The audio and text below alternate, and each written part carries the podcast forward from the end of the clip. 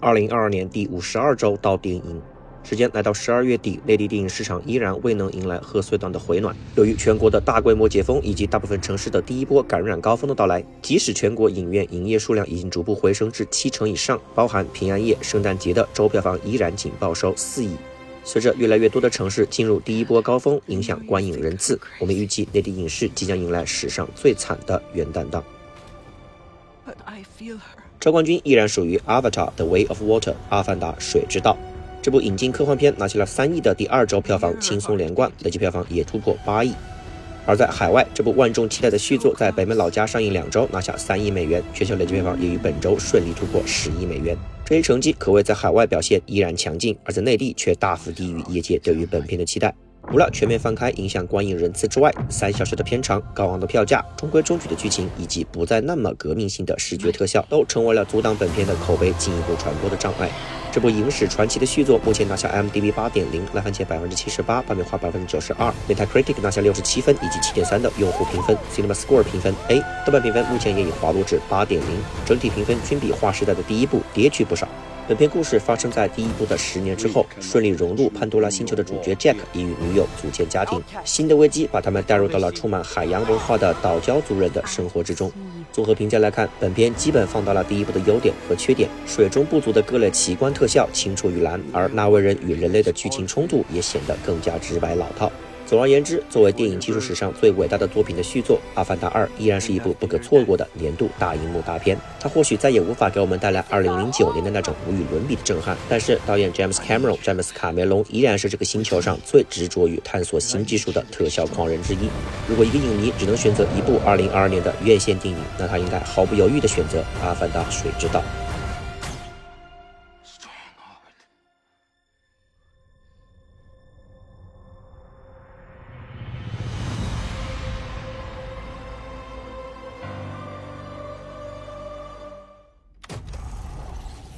周亚军属于《想见你》这部中港台合拍的爱情片，拿下了八千两百万的首周票房，累计票房目前突破一亿。本片作为二零一九年豆瓣九点二分的爆款台剧《想见你》的电影版，自立项之日起就备受剧迷关注。台湾导演黄天仁以及剧中铁三角柯佳燕、许光汉、施柏宇全员回归。电影本的故事依然讲述意外获得穿越能力的恋人们试图改变爱人命运的一系列故事。本片目前拿下豆瓣六点六分，大幅低于原剧，但是在华语爱情片中已经是高分的存在。综合评价来看，本片已经尽力复制出剧版的各种优点，部分情节依然赚取了不少眼泪。而由于合拍片的属性、原版编剧的缺位以及电影时长限制，不少人物都显得有些莫名其妙，穿越动机有些勉强。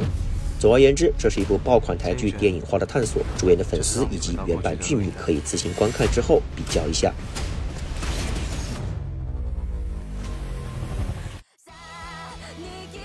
两部日本引进动画剧场版《航海王：红发歌姬》以及《名侦探柯南：万圣节的新娘》分别拿下八百八十万和三百五十万的第四周和第六周票房，排名周榜第三、四，并且累计票房分别达到一点五亿和一点八亿。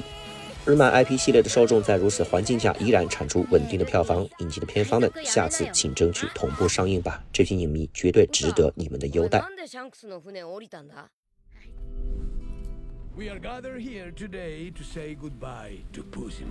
其余影片方面，引进动画片《Puss in Boots: The Last Wish》穿靴子的猫二拿下了两百四十万的首周票房，排名周榜第五。这位诞生于怪物史莱克系列的侠客小猫咪深受影迷喜爱，他也为自己争取到了2011年的梦工厂独立大电影的项目机会。一转眼，十一年过去了，薛猫的续集姗姗来迟。本片目前拿下 m d b 7.8，烂番茄爆米花指数分别高达百分之九十五和百分之九十四，Metacritic 拿下七十五分和八点七的用户评分，Cinema Score 评分 A，而在豆瓣拿下八点二的好成绩，口碑全面超越第一部，甚至也超越了同档期的票房大鳄《阿凡达二》。遗憾的是，本片叫好不叫座，北美首周末仅收获一千一百万美元，全球累计票房刚刚突破五千万美元，几乎回本无望。本片讲述薛猫在浪得了自己的八条命之后，退隐江湖，意外得知许愿之心的存在，与其他势力展开争夺的一系列经过。本片混搭了各类暗黑童话元素，薛猫的 CP 软爪回归，身世可怜但心态乐观的小狗配角非常强劲。薛猫面对自己的最后一条命而产生的人生观的变化，也为影片带来了深度。简而言之，本片绝对是一部值得全年龄观看的贺岁档佳作。猫狗爱好者、梦工厂粉丝以及合家欢影迷都可以无脑选择。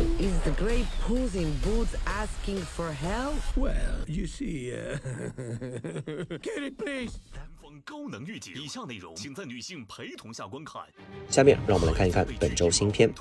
十二月三十一日上映《绝望主夫》。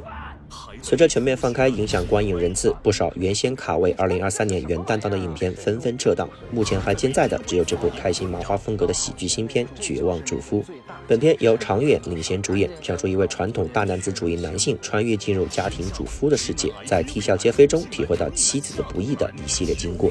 值得一提的是，这也是长远自《温暖的抱抱》《礼貌半太子》之后，连续第三年在元旦档单挑大梁。不过少了沈腾、马丽等开心麻花主心骨的加盟，这次的配角换成了李佳琦、魏翔等。不知道这一次的元旦档国产喜剧是会有所进步，还是会继续刷新下限？我们预计排片比这个百分之二十左右，推荐格式二 D。辛苦了。骂骂咧咧送进来，您已经病入膏肓。乖乖巧巧回家去。秋冬颁奖季进入了愈发白热化的阶段。日前，学院公布了备受关注的奥斯卡最佳国际影片十五强短名单，代表比利时的高口碑儿童片《亲密》，代表丹麦的伊朗影片《圣珠》，威尼斯评审团大奖代表法国的《圣奥梅尔》，网飞出品的话题翻拍作代表德国的《西线无战事》。鸟人导演的自传新作代表墨西哥的诗人，影迷圈神作代表波兰的驴叫，以及戛纳最佳导演奖由中国演员汤唯参演代表韩国的分手的决心等十五部佳作入围。明年一月二十四日，奥斯卡将公布正式提名，祝各位佳作好运。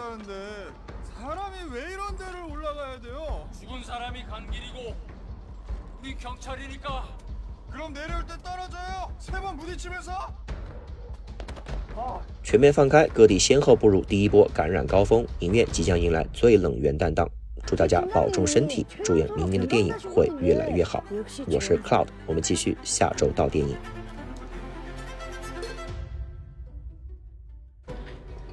너돈때문에범이죽인거아니지